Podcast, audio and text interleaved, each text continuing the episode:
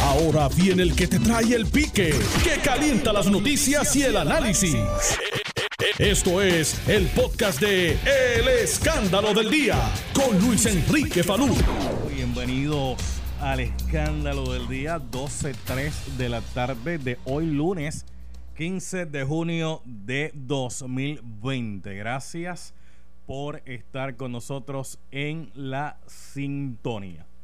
Bueno, hoy el Tribunal Supremo de los Estados Unidos bajó con una determinación 6 a 3, donde en esta determinación plantea que un patrono no puede discriminar eh, contra eh, un empleado de la comunidad LGQTI.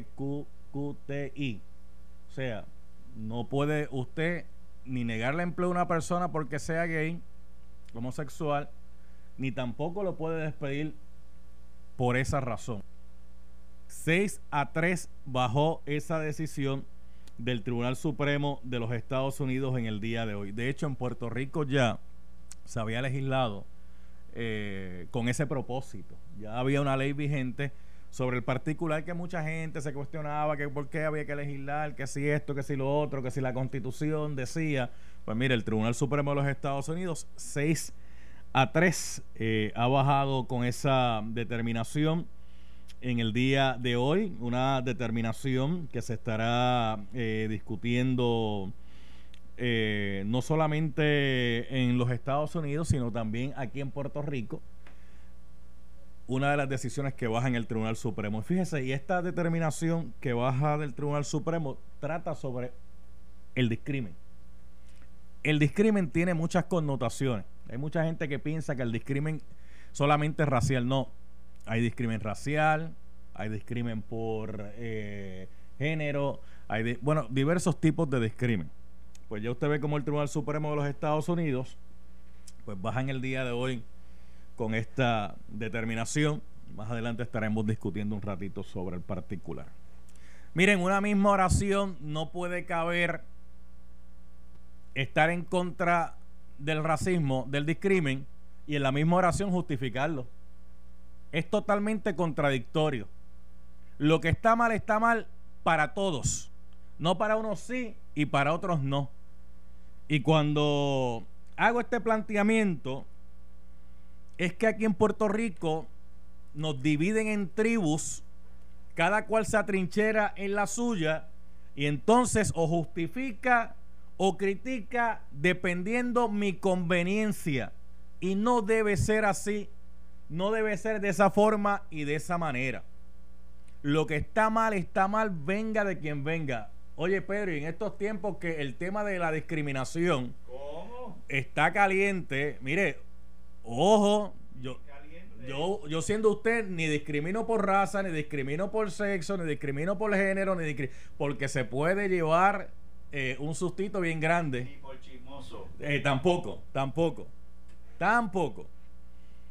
Los tiempos no son los mismos, pero hay que escudriñar y el problema es que la gente no escudriña, la gente lo que hace es déjame ver, eh, el enemigo de mi enemigo es mi amigo, ah, espérate, eso que dijo me conviene, ah, pues yo me voy, aunque, aunque sé que está mal, pero me conviene, ahí, ahí me estaciono. Y no puede ser así. Pero más adelante profundizaré sobre eso.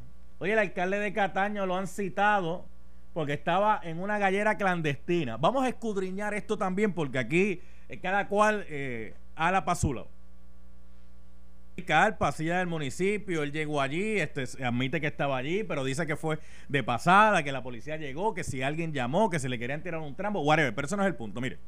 El punto es que se supone que las jugadas de gallos son ilegales. Ilegales.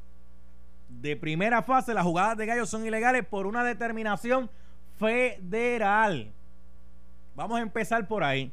Aquí en Puerto Rico han querido jugar con esto de que no, aunque el Congreso las declaró ilegal, acá podemos seguir jugando porque eh, mientras no se manden a buscar las espuelas afuera, mientras el maíz que el gallo se coma no se, no, no, no, no se, no se manda a buscar afuera, mientras el huevo que yo bato para dárselo al gallo, para que el gallo se ponga fuerte, yo no mando a buscar ese huevo allá afuera. Eh, yo no estoy violentando eh, el asunto del comercio interestatal.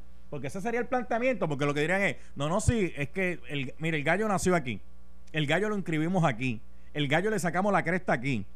El, el, gallo, le, eh, las espuelas que usan no son espuelas sintéticas, son las espuelas por naturaleza eh, del, propio gallo.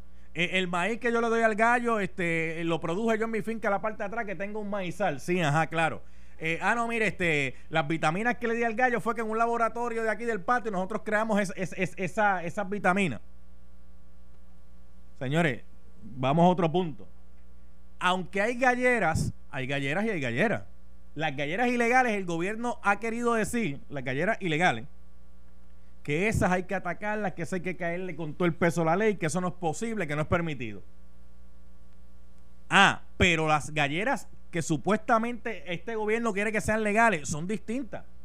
Esto es como, mire, la jugada de topo. Usted, digo, usted era muy jovencito, pero para mi época cuando yo era chamaquito, para los 80, los 90, aquí en Puerto Rico había gente que pues compraban unos topos se paraban en una esquina un bonche de gente a jugar topo y tiraban los topos y venía la policía, hacía una redada y se los llevaba. No porque la jugada de topo fuera ilegal, sino por las apuestas ilegales. Porque, porque no era en el lugar. Ah, pero si usted va al casino, usted puede ir allí a jugar topo y en el casino son legales. Te separan una, una mesa, el, muchacho tiene los topos y los zumba. Este, y hay una jugada con topos. Lo que hace legal o ilegal el asunto es donde se esté llevando a cabo. Si la gallera existe y paga patente, digo, en el caso de verdad, de que pues sigamos con la ñoñería que aquí quieren que paga patente, paga contribuciones, paga lo que hay que pagar, esa gallera usted no la puede comparar como una jugada de gallo clandestina, porque no es lo mismo. Pero, by the way, clandestina o legales como supuestamente quiere decir el gobierno que van a seguir siendo, no porque es que el Congreso las declaró ilegales todas. Tengo ahí a, a Gaby Hernández, el alcalde de Camuy. ¿Está ahí el alcalde de Camuy? Adiós, pero señor alcalde, saludo, buenas tardes. Estoy aquí. Usted? ¿Cómo está usted? ¿Todo bien?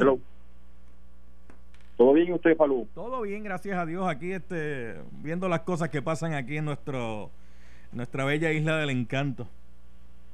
Mira, alcalde, ¿cómo usted reacciona sobre la citación que le han dado al alcalde de Cataño, Félix Delgado Elcano, por estar en una gallera clandestina? Bueno, eh, Salud, no he tenido la oportunidad de hablar con el honorable alcalde y colega del municipio de Cataño. Eh, el Félix que yo conozco es una persona de ley y orden, eh, que siempre está dado a su pueblo eh, y ha sido un extraordinario servidor público. No te puedo entrar en más detalles sobre la, sobre la situación porque no sé cuáles fueron los incidentes que ocurrieron eh, los alegados los alegados hechos para poder tomar juicio sobre ellos. Bueno, los, los hechos según lo que ha trascendido es que el alcalde estaba en un lugar donde se estaba llevando a cabo este jugadas clandestinas de gallo, llegó la policía estatal este en un operativo y entonces el planteamiento que hay, la policía dice que lo arrestó, pero entonces los tecnicismos dicen que no, que no lo arrestaron, que lo citaron, junto a otras 14 personas que estaban allí. Eso es lo, que ha trascendido. Yo, yo aguardo por poder hablar con mi amigo el alcalde eh, sobre la situación y darle todo el apoyo que él en este proceso, porque yo estoy seguro que Cano eh, va a estar donde quiera que esté un catañense. Y ese ha sido su, comportamiento siempre, de ley y de orden, y trabajando duro por su gente Cataño. El Cataño de hoy es otro Cataño, de progreso. El alcalde dice que él llegó allí incidentalmente, que lo invitaron eh, que llegó allí eh, porque verdad estaba haciendo campaña política según el alcalde y de momento llega la policía y que se, se da el asunto Sí, esas declaraciones del alcalde son las que las que he leído según circularon en la prensa. Son las oficiales las que las que le envía. Sí. Mire, aquí hay gente que ha salido a decir que esto tiene que ver con el asunto primarista que se va a estar el 9 de, de agosto resolviendo. Ah, lo que pasa es que como el Cano, digo, dice la gente, yo no sé si él está con Pierluisi, no me consta, no, no le, a ver si lo consigo y le pregunto. Eh, ah, que como el Cano respalda a Pedro Pierluisi, ah, pues la gobernadora pues le mandó el, el, digo, dicen por ahí, tampoco me consta que haya sido así. A mí tampoco me consta y no entiendo que no entiendo que eso no no tiene que ver una cosa con la otra. Eh, yo el 9, el de agosto el pueblo progresista, el, pueblo estadista se va a expresar y va a coger el candidato o la candidata a la gobernación de nuestro partido y estoy seguro que todo el mundo va a estar dejando filas con, con esa persona que gane esa primaria eh, por el bien de Puerto Rico para continuar la obra. Mire, ¿cuál es el suyo? Bueno, yo eh, no he tenido la oportunidad de hablar con ninguno de los dos candidatos de cuáles van a ser eh, la oferta y cuáles van a ser los compromisos que van a hacer con mi pueblo de Camuy, el que esté comprometido con Camuy y tenga en su en su programa de gobierno los proyectos que Camuy necesita, con ese va a contar mi, mi respaldo. Pero estamos como que tarde para eso porque ya hoy es 15 de 15 de junio, el 9 de agosto se está a la vuelta a la esquina. Todavía, Eh. todavía ninguno la- todavía ninguno le ha dicho la- las propuestas que plantean, cuál va a ser eh, su programa de gobierno, o sea, todavía. Bueno, eh, todavía, recuerda, que, Falú, que yo juramente el 13 de marzo como alcalde, desde entonces hemos estado trabajando con, con la situación del COVID en, en el municipio de Camuy y esperando con la emergencia. No hemos tenido tiempo para para política. En mi caso, la política la hemos mantenido en cuarentena. O sea, o sea, señor alcalde Gabriel Hernández, mejor conocido por su pueblo como Gaby, que usted entiende que con la situación del COVID esto no es momento para estar haciendo campaña política.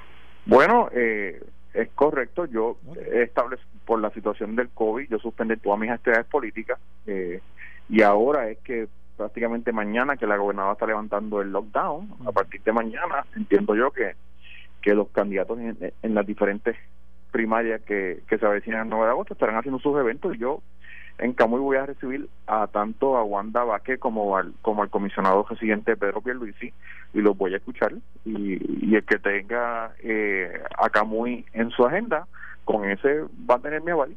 O sea, que usted todavía no ha decidido cuál de los candidatos va a respaldar. no no no tiene la oportunidad. Yo quiero yo quiero ver que hay que cómo Camuy va a estar en los próximos cuatro años con con el próximo con el próximo gobernador del partido no progresista o gobernadora La, la gobernadora, en el tiempo que ha estado en la gobernación, ¿cómo usted la, cómo usted la eh, analiza? La gobernadora ha manejado la emergencia eh, bien. Cuando nosotros miramos eh, miramos esta situación del COVID a nivel mundial, vemos vemos cómo eh, la salud en, en Italia colapsó, en el mismo Nueva York eh, colapsó, eh, los sistemas de salud colapsaron y en Puerto Rico estamos en pie. No podemos cantar victoria porque la vida nos ha cambiado a todos y tenemos que seguir con todos nuestros protocolos, eh, pero al momento eh, el gobierno ha manejado la emergencia bien del de la pandemia y aparte de eso el buen puertorriqueño ha seguido las normas y las reglas establecidas y han sido parte fundamental del éxito que hemos tenido como La, Como isla. la mayoría del pueblo, la mayoría, porque hay que decirlo así. Sí, la mayoría, ha sido responsable. tú en ese usted lo nota, Sí, nosotros ha sido somos una isla responsable en ese pequeña. sentido, señor alcalde, pero Sí. le, le digo algo, Gabriel Gaby Hernández, alcalde de Camuy, con esto de las órdenes ejecutivas, cada vez que la gobernadora hace un anuncio, como que la, la gente como que entiende que es desde el momento que hace el anuncio, porque fíjese, la primera vez que dijo que iba a haber una apertura de las playas, que era para irse a mojar los pies, irse a empanar, la, irse, irse empanar el dedo gordo de los pies, la gente entendió que era que abrieron las playas y se fueron para las playas. Y ese fin de semana había gente en las playas que votándolo se acababa. Después, este fin de semana la gobernadora dijo que desde este próximo martes, o sea, desde mañana, pues el toque de queda va- empieza eh, a las 10 de la noche hasta las 5 de la mañana. Hay otros sectores que pueden abrir, eh, balnearios lo van a abrir.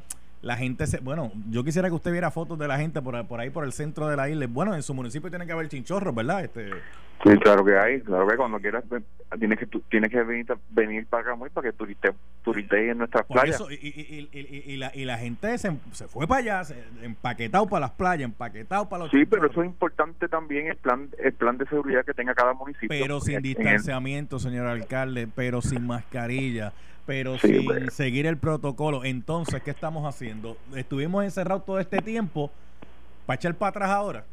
No, no, definitivo, tenemos que seguir con los protocolos establecidos y lo que yo he hecho en Camuy es que con la policía municipal, en coordinación con la policía estatal, hemos estado haciendo rondas preventivas, intervenciones eh, y lo más que estamos haciendo es orientando a la ciudadanía, porque esto no se trata de estar de multar y, y ya, Eh, aquí hay que aplicar la ley, pero a la misma vez orientar a la gente Bueno. y explicarle por qué su, por qué su, su vida está en riesgo. Bueno. Se trata no de otra cosa, Palu, es tu vida, ¿sabes? Sí. si no pones de tu parte, Solamente, Eh, solamente se tiene una. yo tengo dos casos de, de, De yo tengo dos casos de COVID, pero gracias a Dios uno ya 100% recuperado. ¿Y se está haciendo el rastreo como Dios manda o todavía estamos haciendo rastreo y, estamos haciendo rastreo, estamos monitoreando y ahora vamos a, integrarnos al sistema de rastreo de del Departamento de Salud, que por cierto hoy sometimos toda la, toda la documentación requerida. Mire, señor alcalde, lo voy a dejar ya, gracias por haber estado un ratito acá. Este, ¿Allá en su municipio de Gallera? Eh, no hay, en el municipio de Camuy no hay gallera. ¿Y peleas de gallo clandestinas hay o no? Que yo tenga conocimiento al momento no, no pero, tengo conocimiento. Pero si, las hubiera, eh, ¿la policía que usted comanda va a intervenir o no?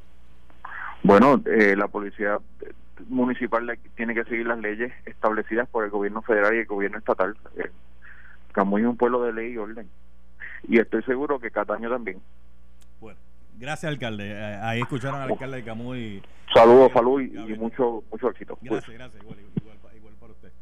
Ramón Luis Nieves, licenciado, saludos, buenas tardes, ¿cómo están? Eh, buenas tardes a ti, Falú, y buenas tardes a la gente que nos está escuchando.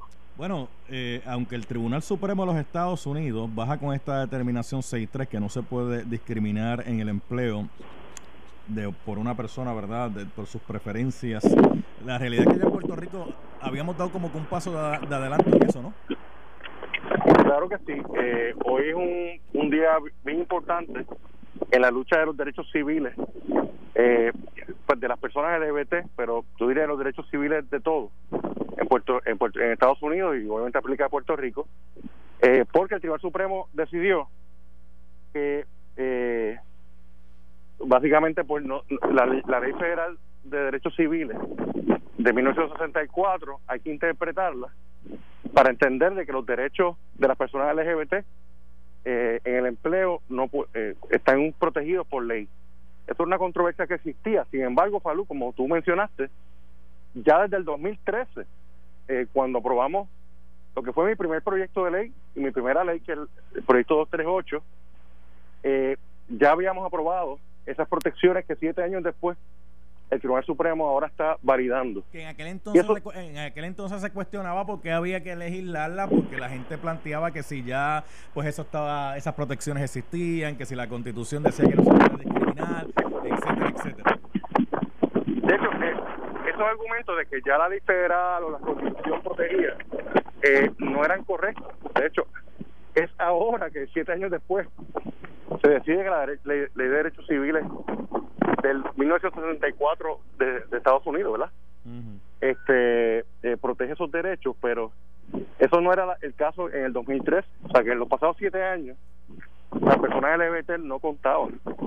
En Puerto Rico no contaban con esa protección, eh, que sí, o sea, pero han contado con esas protecciones que en Estados Unidos no existían a nivel federal hasta hoy. Mire, licenciado Ramón, ¿dónde está metido? Hay un viento ahí como si tuviese... Sí, voy a cancelarlo ahora. Okay, okay. Ahora sí, ahora me escuchas mejor. Sí, nítido, perfecto. Ahora, lo escucho chévere. El viento, sigue, el viento sigue estando ahí. Sí, me estoy moviendo. Mire, pero le, pregunto sobre otro, sobre otro tema, que usted hizo una conferencia de prensa relacionado a que están pagando cabilderos a través de la, de la eh, Autoridad de Energía Eléctrica. ¿Cómo es eso? Pues mira, Falú, precisamente denuncié en conferencia de prensa que me llegó información de que, corroborada, de que eh, dos cabilderos contratados por la Autoridad Eléctrica, uno de ellos Chris Christie, ex gobernador de New Jersey y ex jefe del Comité de Transición de Trump, y uh, Steven Kopka del bufete de King and Spalding, eh, ambos que son contratados por la Autoridad Eléctrica estaban sosteniendo reuniones en Washington DC para conseguir los 2.5 millones de dólares que una ley federal del 2014 le asignó a un ah, para el plebiscito, para el plebiscito. Para el plebiscito. Pero en este caso están buscando los chavos para eh, que se le asigne a Puerto Rico para el referéndum de estadiación. ¿no? O sea, y eso, Falú, eso no es nada, eh, o sea, eso no está en, el contrato de ellos, de la autoridad eléctrica. O sea, obviamente están utilizándolo como están contratados con unos contratos eh, súper lucrativos. En el caso de Christie, de 28.750 dólares mensuales. Y King Spalding, que lleva más de 8 millones de pesos en contratos desde el 2017, lo están utilizando ahora para buscar chavos para la estadidad. O sea, eso es una. Eh, es algo inmoral lo que está haciendo este gobierno porque de, de Wanda Vázquez y es algo totalmente cuestionable de parte de la autoridad eléctrica.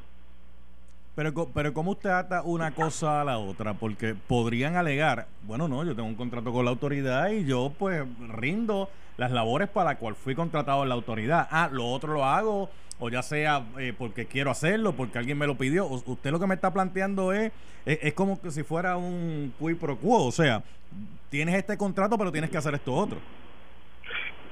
Yo lo planteo así, es un quid pro quo en, en primer lugar de parte del gobierno eh, actual del PNP. Y en segundo lugar, eh, si la gobernadora quiere utilizar el acceso que tenga Chris Christie como ex gobernador de, de, New Jersey, ex jefe del comité de timón de Trump, para abogar por la estadidad, pues mira que lo contrate el PNP con los chavos del PNP, pero no lo contrate con los chavos de los abonados de la autoridad eléctrica, bastante pagamos en las facturas para que lo estén buscando, usando los chavos en, cabilderos para la estadidad. Ya que entramos en el tema de, de la estadidad, ¿cómo yo justifico pedirle al Congreso de los Estados Unidos que me haga Estado sin seguir las reglas o las leyes que ese Congreso crea? Por ejemplo, y usted sabe por dónde voy. Usted sabe el incidente que tuvo el alcalde de, de Cataño, Félix Delgado Cano, que la policía intervino con él porque estaba en una gallera clandestina.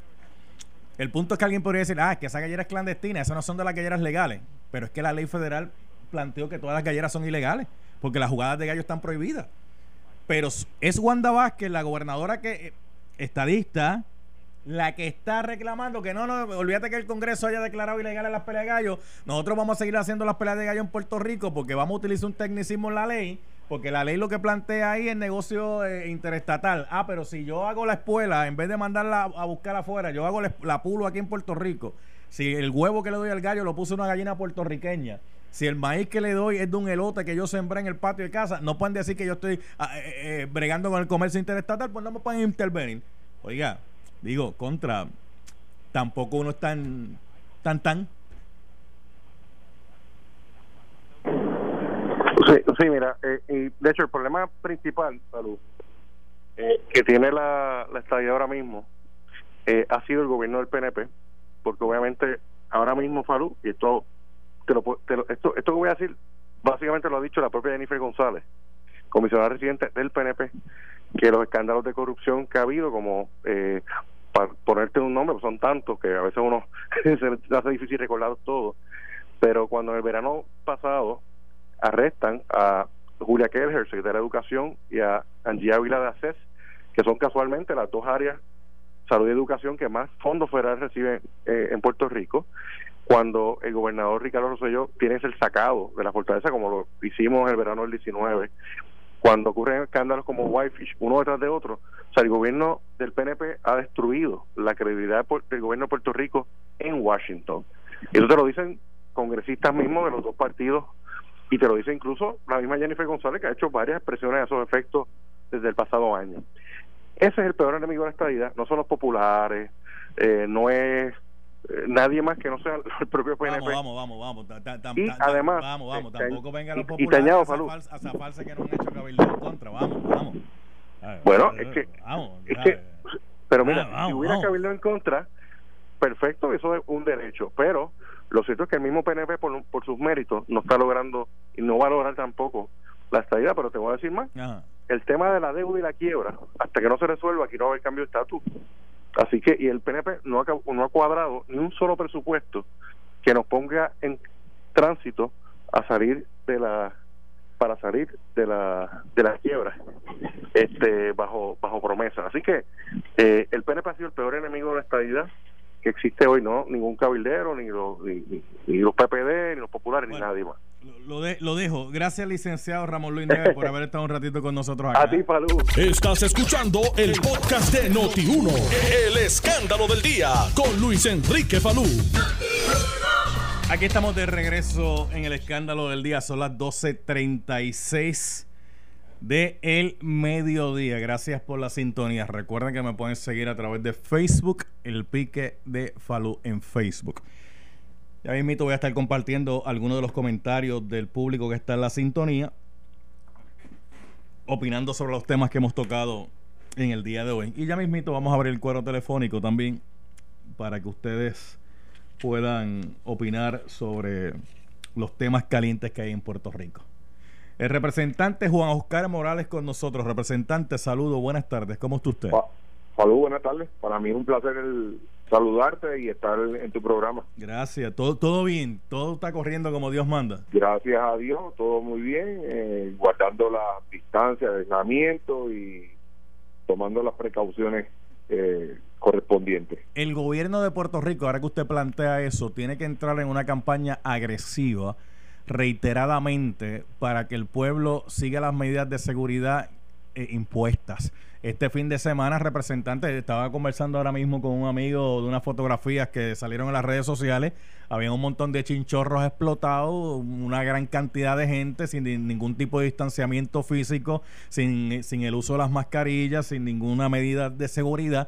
Y, y ahí, pues mucha gente criticaría el que va, pero realmente el que tiene ahí el, control del asunto eh, eh, es el dueño del kiosco, porque a fin de cuentas, si el Estado fuera a intervenir, no va a intervenir con la gente que está allí, con quien va a intervenir es con el dueño del kiosco. Definitivamente, yo estoy de acuerdo con tu premisa.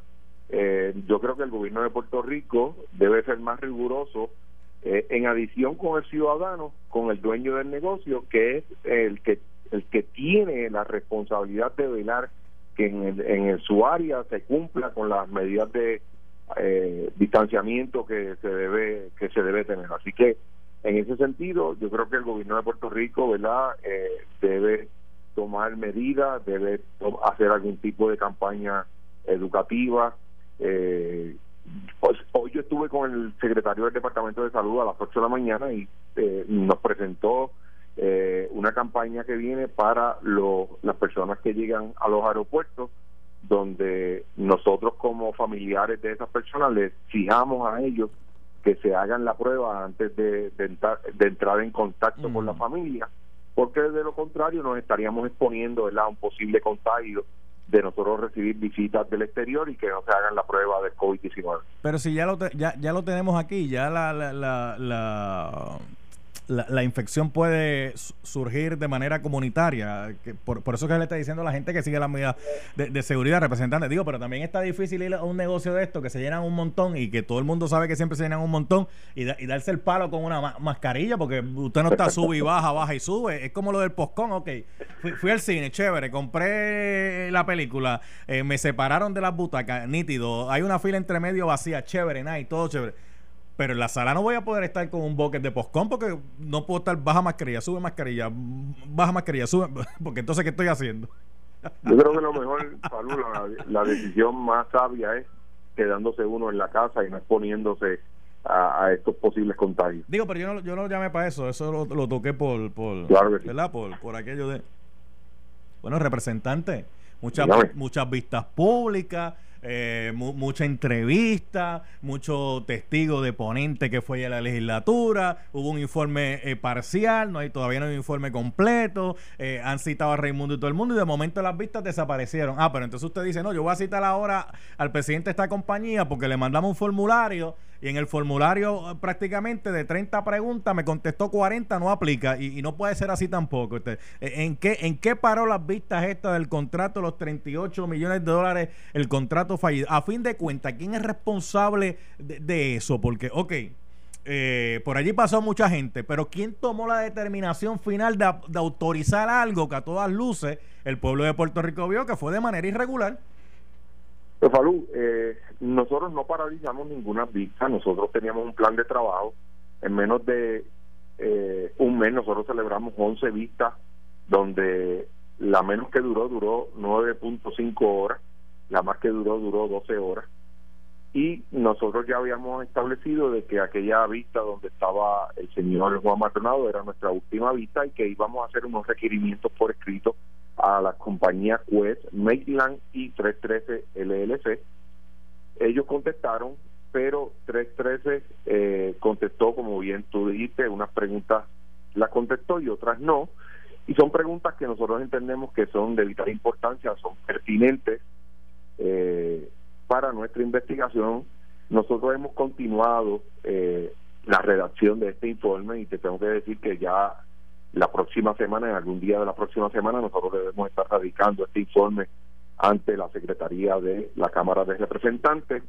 Este informe va a contener, obviamente, los hallazgos, eh, va a contener unas recomendaciones eh, que debe tomar el gobierno de Puerto Rico y va a contener, obviamente, referidos ante el incumplimiento de muchas leyes, de muchas normas, de muchos reglamentos, porque si de algo podemos estar seguros, eh, y es lamentable, ¿verdad?, eh, que el gobierno de Puerto Rico no cumplió, en este caso el Departamento de Salud, con las normas, leyes y reglamentos.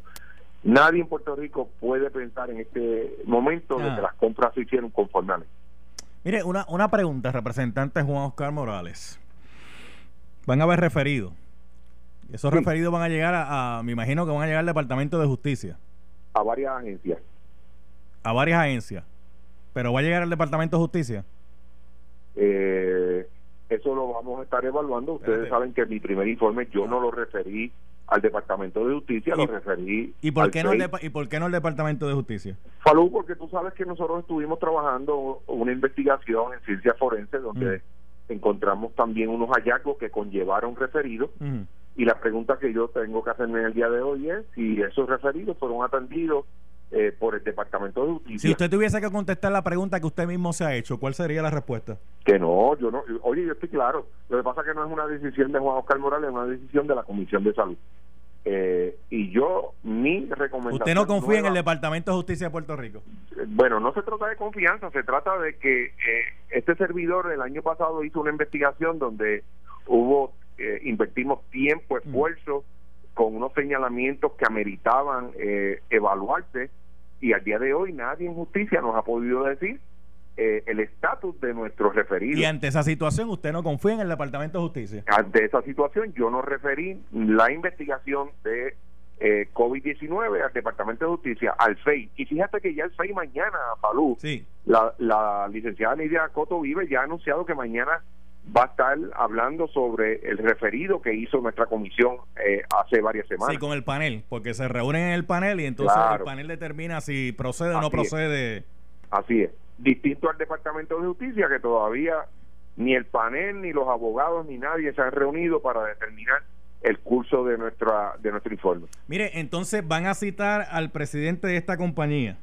Sí, señor. ¿Esa vista va a ser pública o va a ser ejecutiva? va a ser pública. Eh, hay una carta del abogado de este señor eh, peticionándonos de que se haga ejecutiva. Mi contestación fue que, que él mañana eh, haga esa solicitud al pleno de la comisión y la comisión es la que decidirá si en efecto amerita que esta eh, vista se haga de manera ejecutiva o se haga de manera pública. Mire, representante Juan Oscar Morales, de hecho lo, lo- lo vi, estaba, estaba repartiendo mascarillas y hand sanitizer eh, ahí en el precinto que usted, sí, lo, lo vi, este, está flaco. Estoy flaco, estoy trabajando duro. Mientras todo el mundo está engordando en la cua- cuarentena. Digo, yo también, yo también he rebajado mil libritas, usted sabe. de- Yo sé. yo Digo, sé. pero, pero es que en esta cuarentena eh, el, el lugar más visitado en, en el hogar es la, la nevera, mano. Eso tú abres, cierras, cierras, Es verdad, abres. es verdad. U- Uno la mira y como que... Pero hay que hacer ejercicio y hay que ejercitarse todas las mañanas. Sí, Sí, ok, ok.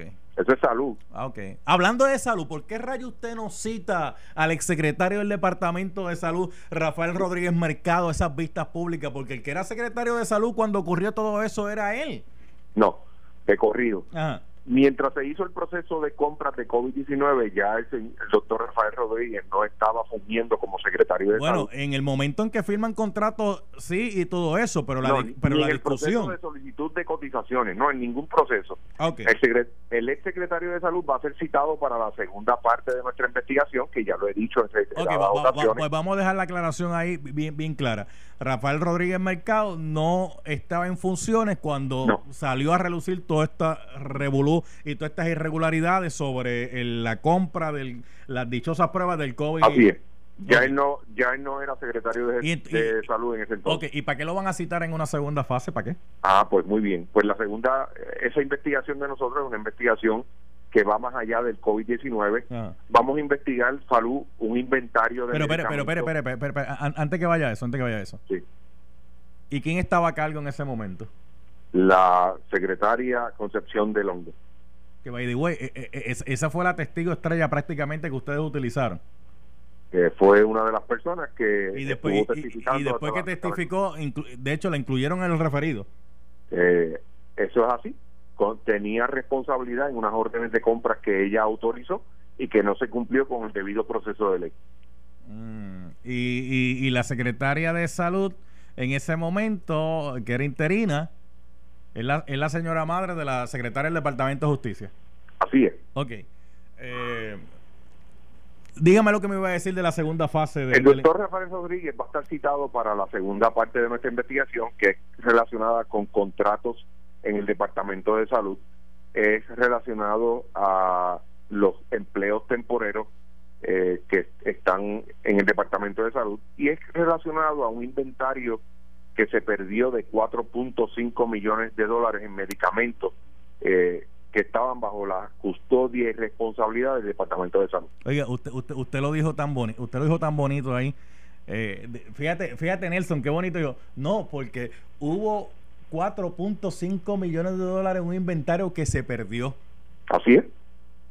Bueno, esos 4.5 millones de dólares del pueblo de Puerto Rico los tiraron a la basura por, por tirarlo. O sea, de, Y eso tiene Who- que tener consecuencias? Falú. who is in charge? Eso tiene que tener consecuencias. Alguien no cumplió con su trabajo. Consecuencias, eso es lo que faltaba en Puerto Rico en, mu- en mu- en muchas investigaciones. No, eh, falta demasiado eso. Ese es el problema de, de nosotros en Puerto Rico, que los actos no tienen consecuencias. Wow. 4.5 millones de dólares tirados al zafacón. Así es. 38 millones que por poco se pierden también si, si, no, si el banco no levanta una alerta. O sea, Y lamentablemente hay gente en Puerto Rico que pretendían que la Cámara de Representantes mirara para el lado con relación a esos señalamientos. mire, representante Juan Oscar Morales. ¿Cuál, Digamos. ¿Cuál es el precinto suyo? El 3. Allí El gallera. mejor, el mejor precinto en Puerto Rico. Allí gallera. Sí, señor. Hay gallera allí. Sí, señor. Eh, pero de las galleras que, entre comillas, les vamos a poner que son legales. Eh, bueno, Entre comillas, porque eh, eh, las galleras que conocíamos antes de que el tribunal, de que el Congreso de los Estados Unidos bajara con la determinación de que las jugadas de gallos son ilegales. ¿De esas que usted me está hablando? así. Ok. Y galleras ilegales. Que usted ¿Cuál sepa. es la pregunta? Que usted sepa. ¿Usted, usted, usted alguna vez ha estado en una? En, en Gallera, claro Ah, que sí. ¿Pero en, en qué galleras? ¿Las que son legales? Entre, entre Eh, comillas. bueno, entre cuando eran legales. Cuando eran legales. Porque se supone que ahora todas las galleras son, le- son ilegales. Incluso hasta las que tenían permiso para, para, para funcionar como gallera. Todo así. Oigan, han cogido el, han cogido el cano en, en una gallera ilegal. Esa no es la información que nosotros tenemos. ¿Y cuál es la información que ustedes tienen? De que él estaba allí, eh, había llegado en ese momento a la gallera Ah. y que ocurrió lo que ocurrió en el preciso momento que él llegaba y ya estaba saludando a la gente. O sea, que usted lo que me está diciendo es que había, eh, eh, había una gallera, una jugada de gallo, y el alcalde llega y comienza a saludar a la gente. Eso es lo que a mí me, se me informó. Pero si, había, pero, pero, si había una, pero si había una jugada de gallo, eso es ilegal. Sí, claro. Pero no necesariamente el que yo esté allí me hace que yo esté cometiendo un acto ilegal. Mm, tiene- ahí- usted tiene un punto ahí. Tiene, tiene un punto.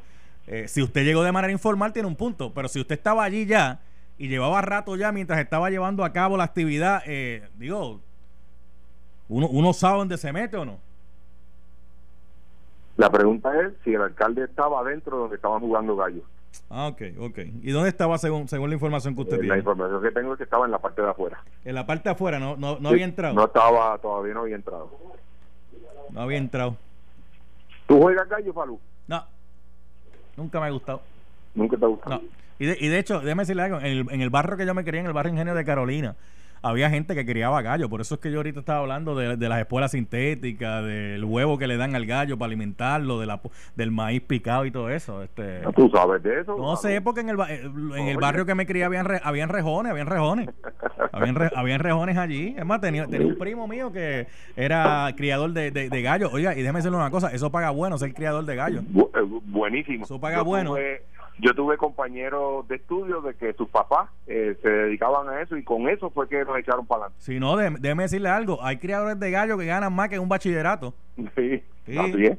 Ganan Es más que un bachillerato porque que, eh, Darle, ah, y déjame decirle algo, no solamente era la comida, no solamente era reón y eso, también los, los ejercitaban, los ponían a hacer Así es. ejercicio a los gallos y eso. Así es. En el, en, el, en el barrio habían rejones, habían rejones. Usted sabe. A mí Tito siempre me, a mí Tito siempre me decía, el cenizo es el que, el que no le juega al bully, me, me decía, al bully con nipa, nipa. Pero, pero, pero hablando de eso, ¿usted cree que esto tiene que ver con la primaria, representante? Porque digo, la gobernadora, la gobernadora dice que está a favor de las galleras, a pesar que el Congreso de los Estados Unidos dijo que las jugadas de gallos son ilegales. Y sabes que sería bien triste eh, que eso fuera así, que estuviera rela- relacionado con la primaria. Yo no quiera pensar que un funcionario como el Tano, que ha hecho un extraordinario trabajo desde que llegó a la alcaldía, alguien trate de empañar, eh, ¿verdad?, su desempeño como alcalde. Eh, yo creo todo lo contrario. Yo creo que esto lo va a fortalecer porque es una persona que siempre está con el pueblo. Lo, cita, lo citaron, yo, yo lo, lo llamé, pero no contestó, pero lo habían citado. Te voy a, a dar un pronóstico. Eso no va a llegar ni a primera base. Digo, pero no, si no llega a primera base, eh, la realidad es que ya con la intervención y ya con la citación, como que Es un más rato, claro que sí, pero no no no creo que eso le afecte, ¿verdad? Conociendo al alcalde, es una persona muy íntegra, muy responsable y que yo estoy seguro que no hubo mala intención de su parte en estar allí compartiendo con la gente. Mire, ¿y usted juega gallo? No, yo no juego gallo, no, no me gusta, Ok. Pero se los come. Ah, con un mofonguito no tienen precio, papá. Eso también es crueldad, ¿sabes? a esta hora del mediodía. Mire, lo, lo tengo que dejar ya porque me, me acaban de dar un papelito aquí. este, eh, Ay. Más adelante dialogaremos, más adelante Un dialogaremos. placer, Pablo, cuídese. Tú sabes que esto es como las comisiones, que uno está presidiendo y le pasan un papelito y... Cállate, pasa al próximo tema. eh, sí, a eso voy. Eh, gracias, representante Juan. Vamos. Esto fue el podcast de Noti 1630. El escándalo del día con Luis Enrique Falú. Dale play a tu podcast favorito a través de Apple Podcasts, Spotify, Google Podcasts, Stitcher y notiuno.com.